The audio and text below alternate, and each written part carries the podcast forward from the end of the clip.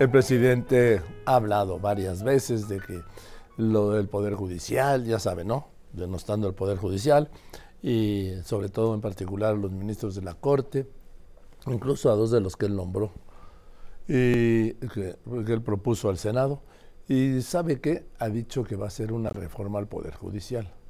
Ya declaró que fijó la fecha que el próximo 5 de febrero, en el aniversario de la Constitución del 17, de la promulgación de la Constitución del 17, pero hay también otra efeméride muy importante que no ha mencionado el presidente. Mire, presidente, este 2024 se conmemoran los 200 años de la primera constitución, la de 1824. Yo creo que su consejera jurídica no le ha contado, pero bueno, el punto es que tampoco va a ir a celebrarlo allá al Teatro de la República en Querétaro, como han hecho todos sus antecesores. Él no, porque él va a aprovechar la fecha, el lunes 5 de febrero, para dar a conocer su paquete de iniciativas. Está hablando de unas 10 iniciativas constitucionales para, que, para las que le he dicho no tiene mayoría calificada para sacarlas adelante. Entonces la pregunta es, ¿y por qué lo plantea el presidente si no tiene modo de que las aprueben? Pues por el tema electoral, para que esté ahí en el tema electoral. Dentro de la reforma, dentro de la reforma al Poder Judicial, ha insistido reiterada y públicamente que es fundamental, y como él quiere que se haga, que elijan por voto directo a jueces, a magistrados y a ministros. Hoy, en este momento, voy a hablar con la ministra en retiro, Olga Sánchez Cordero, senadora de la República, expresidenta del Senado de la República y exsecretaria de Gobernación. Olga, querida, ¿cómo estás? Buenas tardes. Da muchísimo gusto saludarte, mi querido Joaquín. Hace tiempo que no hablamos y platicamos, pero creo que este es uno de los temas más relevantes para el país y en lo personal para mí también. Tú ya habías hablado alguna vez de una reforma al Poder Judicial, yo recuerdo. Sí, claro, el Poder Judicial requiere ser reformado. Mira, requiere ser reformado sobre todo para acercar la justicia a la gente. Tú sabes, ahí están los jueces y los magistrados, ¿verdad? En un sistema de justicia formal y yo creo que la sensibilidad y la cercanía, porque tenemos una deuda pendiente y histórica de impartición y procuración de justicia para la población. Entonces, creo que es momento de, hacer una reforma, de hacer eh, que la justicia se acerque, de hacer a la justicia más eficiente, de hacer a la justicia de fondo, no de forma, y una serie de, de, de, preocupaciones en las que yo he trabajado para efectivamente eh, darle cauce a una reforma al Poder Judicial. Ahora, Olga, para la reforma que hace falta se necesita mucho dinero. No puede ser que jueces estén trabajando en las condiciones que estén trabajando. No puede ser, Olga. Mira, yo creo que sí hay que diferenciar, mi querido Joaquín, el Poder Judicial tiene un buen presupuesto. Claro que le falta todavía, por supuesto que nunca es suficiente. Ha crecido muchísimo el Poder Judicial Federal desde que yo ingresé como ministra de la Corte. Ha sido exponencial su crecimiento para dar una respuesta a la justicia federal, a la población en los diversos circuitos y más cercana a la población. En, eh, a veces hasta en un estado se tienen dos circuitos. Pero más allá de eso, creo que la justicia local es la que está más, eh, digamos, rezagada en, el en los presupuestos. Y también, eh, pues yo te puedo decir que, imagínate, son dos millones de juicios los que se promueven en este país. El 70% de esos juicios son de justicia civil y justicia familiar, justicia mercantil y desde luego las, las instituciones de impartición de justicia en ese sentido pues requieren presupuestos importantes. Autonomía presupuestal para los poderes judiciales es lo que yo siempre he luchado, inclusive tengo una reforma ahí pendiente constitucional, una iniciativa en la cual se establece una eh, oportunidad para que los poderes judiciales tengan sus propias autonomías presupuestales. Pues sí, pero aún con todo y eso el presidente le recortó en el presupuesto de este año los recursos al Poder Judicial. Sí, en forma importante. Y creo que y creo que el Poder Judicial, eh, que si bien es necesaria su reforma, lo cierto es que ahora que ha crecido exponencialmente, sobre todo el federal, pues sí requiere de un presupuesto más robusto. Dime, ¿qué opinas de la relación o la no relación que hay entre el presidente López Obrador y la presidenta de la Suprema Corte?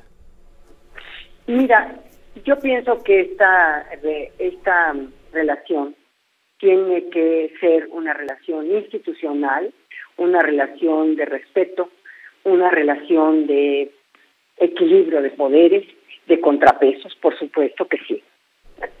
No puede, no puede ser de otra manera. Ah, ahora, tú has visto que el presidente, escuchaste que rompió con el Poder Judicial y dijo a sus funcionarios que ni siquiera les contestaron el teléfono. Mira, perdón, ya me dio No estoy de acuerdo porque la relación entre poderes es de colaboración. Es de colaboración, es de una relación institucional, incluso de cooperación. Y te voy a poner varios ejemplos. Cuando yo estaba como ministro de la Suprema Corte, teníamos un presupuesto asignado para el tema de la igualdad de género dentro del Poder Judicial y con el juzgar con Olga, Olga, tómate un traguito de agua, pongo un corte y seguimos. Entonces, estábamos hablando, Olga Sánchez Cordero, senadora de la República, le decía expresidente del Senado, exsecretaria de Gobernación, ministra en retiro, pues de la ruptura que hizo el presidente con la Suprema Corte en particular, cuando dijo ni les contesten el teléfono a los de la Corte. Bueno, mira, yo creo que la, la coordinación y la colaboración entre poderes debe prevalecer, porque yo tengo muchos ejemplos, sobre todo, mira, yo tuve, estuve 25 años en el sistema de justicia, entre el Tribunal Superior de Justicia y la Suprema Corte, en donde estuve casi 21. Entonces yo te puedo decir que había una colaboración entre poderes, que había una coordinación, porque al final del día somos el Estado mexicano y el Estado mexicano está compuesto de estos tres poderes de la Unión y a nivel de las entidades federativas también de los tres poderes de las entidades federativas. Entonces, sí debe haber, por supuesto, una colaboración, una cooperación. Y te pongo un ejemplo que yo estaba platicándote hace unos momentos. En el tema de la igualdad de género, cuando hicimos el comité interinstitucional, imagínate que Primero, nuestras aliadas, y siempre lo reconoceré, diputadas en ese momento, establecieron presupuestos ya preetiquetados para que todas las instituciones públicas, principalmente el Poder Judicial, tuvieran un comité interinstitucional para la igualdad. Eso fue por parte del Congreso. Después también por parte de las instituciones del gobierno estuvimos eh, platicando sobre las políticas en las que se debería incidir también para avanzar en la perspectiva de género y en la igualdad. Y fue un evento de coordinación y colaboración extraordinario y también en los tres órdenes de gobierno. Entonces, esto no se puede dejar a un lado. Si, si somos el Estado mexicano como tal, la coordinación, la colaboración, el contrapeso entre los poderes debe estar siempre presente como lo mandata nuestra Constitución. Bien, es mi opinión. Me queda claro, Olga Sánchez Cordero, dime, eh, sé que no estás de acuerdo con que elijan a los ministros, magistrados y jueces por voto directo, como se hacen las elecciones. A ver, mira, matizo esto porque así lo maticé cuando lo dije el día de ayer. Dije elección, no estoy de acuerdo con una elección abierta. ¿Por qué? porque hay, hay idoneidad y elegibilidad en los ministros. La misma Constitución señala ciertos requisitos para ser ministros de la Suprema Corte. Alguien que no es abogado no puede estar como candidato a ministro. Alguien que no tenga 10 años eh, profesionales, eh, digamos, de ejercicio profesional, no puede estar como candidato. La persona tiene que ser verdaderamente honesta, tiene que tener conocimiento, tiene que tener una capacitación permanente, ¿verdad? Y el Poder Judicial es un ejemplo institucional y meritorio de la profesionalización del Poder Judicial. Entonces, no es posible que alguien que no reúna estos requisitos de idoneidad y de elegibilidad pueda llegar a ser ministro de la Corte. Entonces, lo que yo dije ayer y lo sigo sosteniendo y lo sostendré hasta el final, es que primero pues voy a ver cómo viene la iniciativa del presidente, porque la va a presentar ya en unos días. Pero segundo, que hay requisitos fundamentales que no pueden, digamos, este, pasarse por alto. Entonces, esto ya da un, digamos, una elección, si es el caso que llegase a la elección, pues de un eh, número, números clausus de personas que reúnan los requisitos de elegibilidad y de idoneidad que establece la misma Constitución.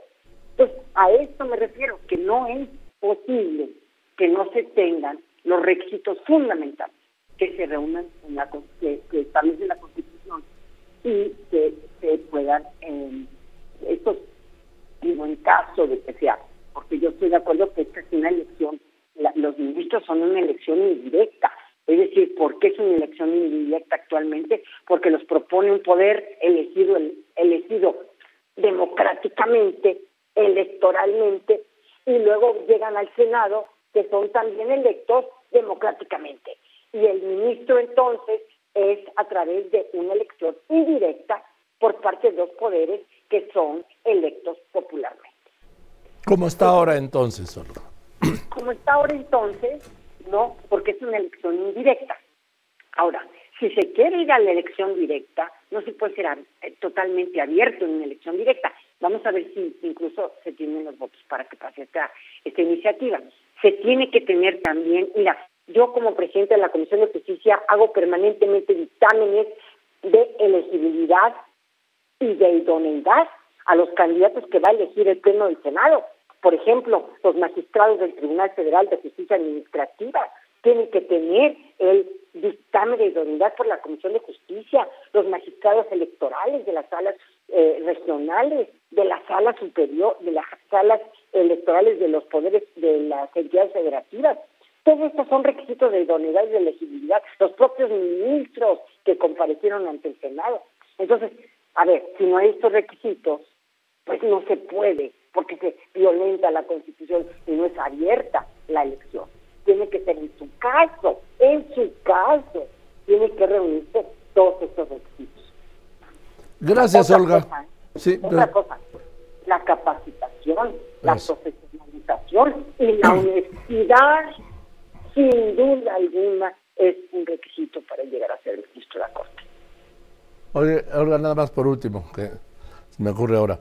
Eh, cuando el presidente de la República excluye al Poder Judicial, me parece que está violando un mandato de la Constitución que dice que el gobierno federal está, está denominado constitucionalmente el Supremo Federal, el Supremo Poder de la Federación, y el gobierno está constituido por tres poderes. ¿Sí? Es lo que estoy diciendo. Sí, el ejecutivo, el legislativo y el judicial. No se puede sacar un poder. Definitivamente no está la constitución y el mandato constitucional y la organización misma del Estado mexicano. La organización del Estado mexicano son tres poderes de la Unión y tres poderes también en las entidades federativas. El sistema de pesos y contrapesos, el sistema de competencias y atribuciones es muy claro dentro de la Constitución. Muy claro. Así es, clarísimo, Olga. Olga, te aprecio mucho que me hayas contestado y me da mucho gusto saludarte como siempre. No, hombre, gracias Joaquín y, qué bueno que estamos platicando, hace tiempo que ya no platicábamos. Pues no ha sido por falta de ganas mías, te mando un saludo. Gracias Joaquín, igualmente. Que estés muy bien, Olga Sánchez Cordero. Sí, efectivamente, la Constitución lo vela textualmente, ¿sí?